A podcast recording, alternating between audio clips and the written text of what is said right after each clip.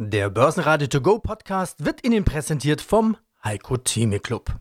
Werden Sie Mitglied im Heiko Theme Club. heiko-theme.de Der Börsenpodcast. Börsenradio Network AG. Das Börsenradio. Marktbericht.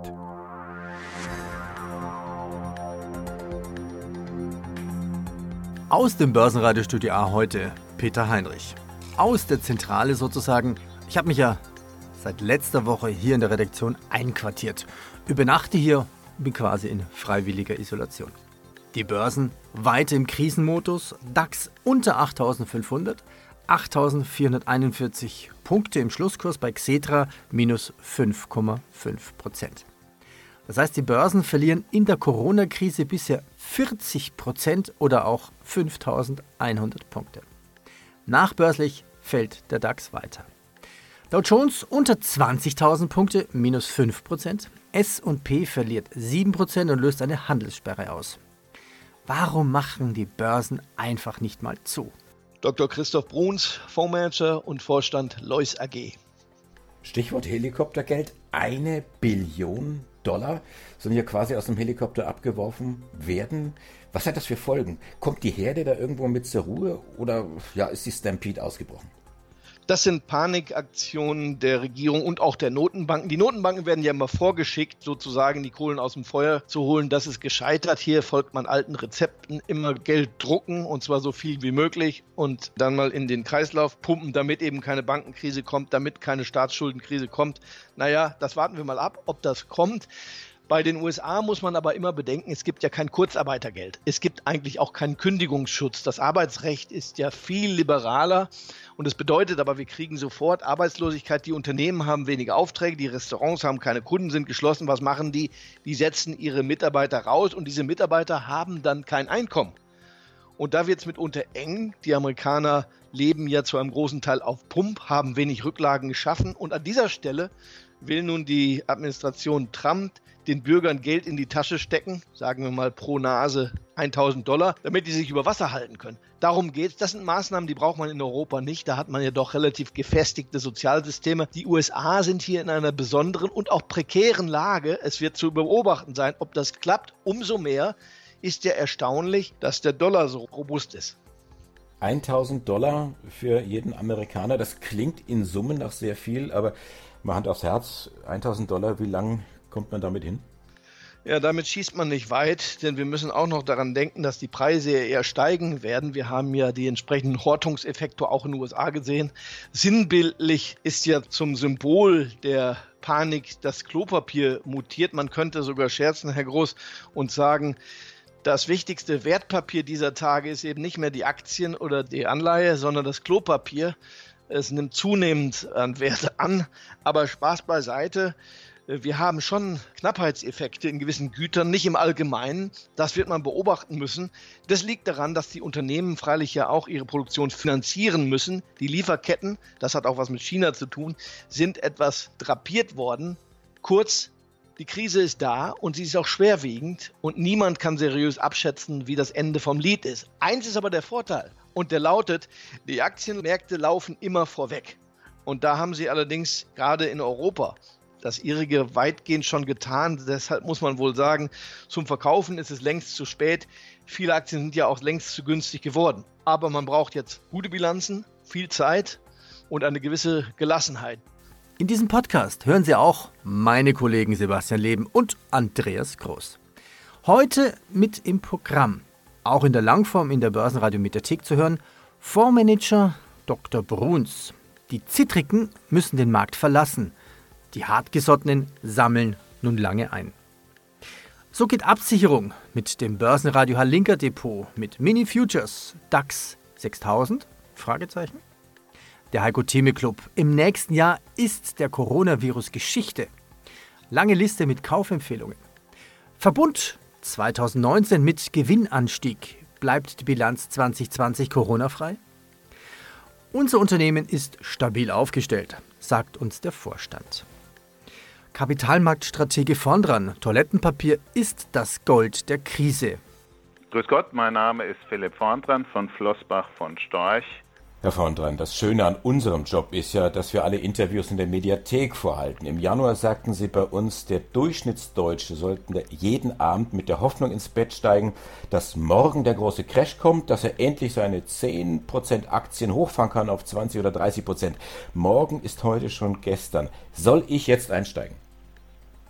Wenn man wie der durchschnittliche Deutsche praktisch keine Aktienposition hat, dann ist es sicher sinnvoll, auf dem aktuellen Niveau die ersten Schritte hinein zu bewegen. Wenn ich heute eine Quote habe von 60 oder 70 Prozent, dann kann ich mich zurücklehnen, kann möglicherweise sogar darüber nachdenken, temporär mal das eine oder andere an Fahrt rauszunehmen. Aber das entspricht ja nicht die Position der durchschnittlichen deutschen privaten und institutionellen Anleger.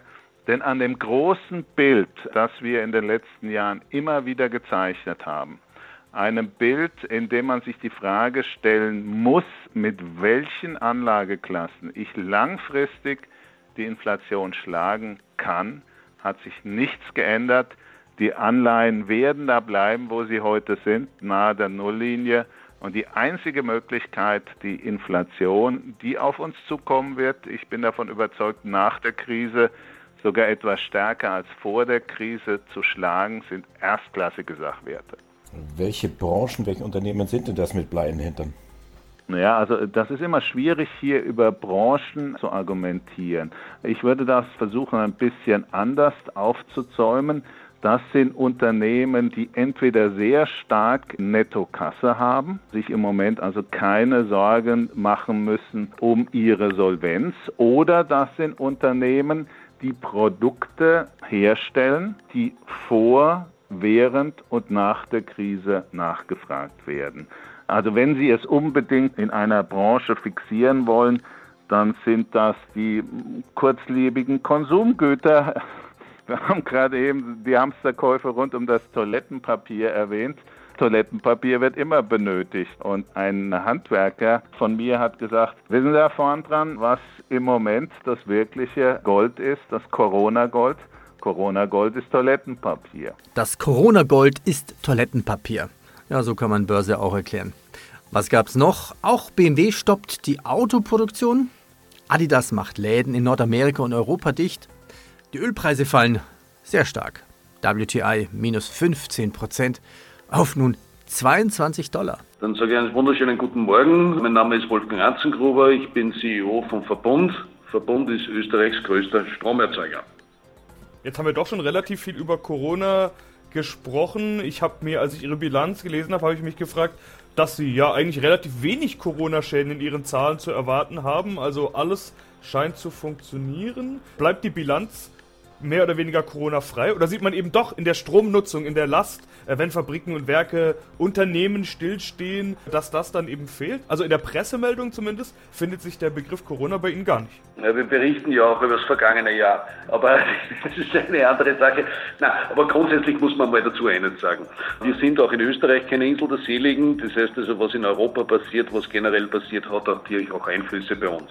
Was wir sehen an den Strombörsen, dass die Vorwortnotierungen zurückgehen. Das heißt also, die Preisentwicklungen, sage ich mal, reduziert sich in, in dem Bereich, das ist ganz klar. Trotzdem glauben wir, dass wir noch in einer recht guten Situation in den Verbund sind. Das ist auf der einen Seite das Unternehmen ist also betriebswirtschaftlich sehr, sehr stabil und gut aufgestellt. Also wir haben einen sehr starken Cashflow, sowohl den operativen als auch den freien Cashflow. Die eine Seite, die Verschuldung ist auf einem sehr niedrigen Niveau, sodass wir uns also jetzt betriebswirtschaftlich einmal keine großen Gedanken machen. Nichtsdestotrotz werden allfällige Nachfragereduzierungen, die natürlich aus der Industrie kommen und die wir also jetzt schon im ersten Bereich sehen, auch einen Einfluss haben. Und das ist auch die Konsequenz, dass wir in unserem Ausblick für dieses Jahr noch eine große Spanne drinnen haben von 510 Millionen Konzernergebnis bis 630 Millionen. Die fußt auf der aktuellen Situation. Aber ich muss dazu sagen, wir wissen nicht, wie sich das wirklich, in welchem Ausmaß sich das weiter ausbreitet, aber gehen derzeit für das Jahr 2020 aus, dass dieser Ausblick auch gut abgesichert ist. Kiergen baut seine Kapazität für die Herstellung von Corona-Testkits kräftig aus. Aktie plus 3%. MN auf Kurzarbeit und Ryanair streicht fast alle Flüge. Heiko Thieme, globaler Anlagestratege. Wenn es so weitergeht, wie wir es bisher gesehen haben, wenn wir also 5000 Punkte in vier Wochen verlieren, ja, wir waren am 19. Februar waren wir bei knapp 14.000 gewesen.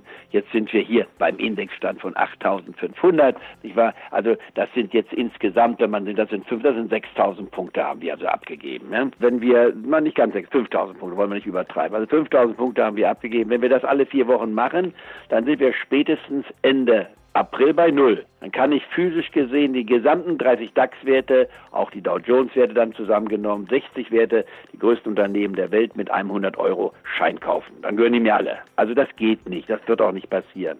Die nächste Frage ist die, was ist denn rationell begründet? Wie weit kann denn der Index gehen? Nur wir haben, wenn wir 2008 uns anschauen, haben wir auch einen Rückgang gehabt bis auf 3666. Ist es denkbar, dass wir jetzt hier die 8.500 Marke unterschreiten. Ich hatte am Sonntag einen Artikel geschrieben, der allerdings erst Anfang April zerteilt wird für die Einblicke und da habe ich 8.500 weiter das niedrigste Niveau genannt und beim Dow Jones Index auch die 19.000 genannt. Ich schäme mich nicht, wenn dieser Index noch weiter nach unten geht temporär. Dann haben wir höhere Kaufkurse. Nur, das Wichtige ist, dass unsere bisherigen Projektionen, die wir hatten, natürlich alle in den Wind zu schreiben sind. Denn wenn wir eine Rezession, wir haben einen Crash, einen Börsencrash haben wir, aber wirtschaftlich haben wir eine Rezession. Rezession heißt, wir haben eine Schrumpfung der Wirtschaft. Wie weit sie jetzt schrumpfen, lassen wir mal außen vor, das kann man noch dramatisieren. Aber die Wirtschaft wird, wenn man sagt, kann die Wirtschaft mit 20 Prozent fallen, theoretisch möglich.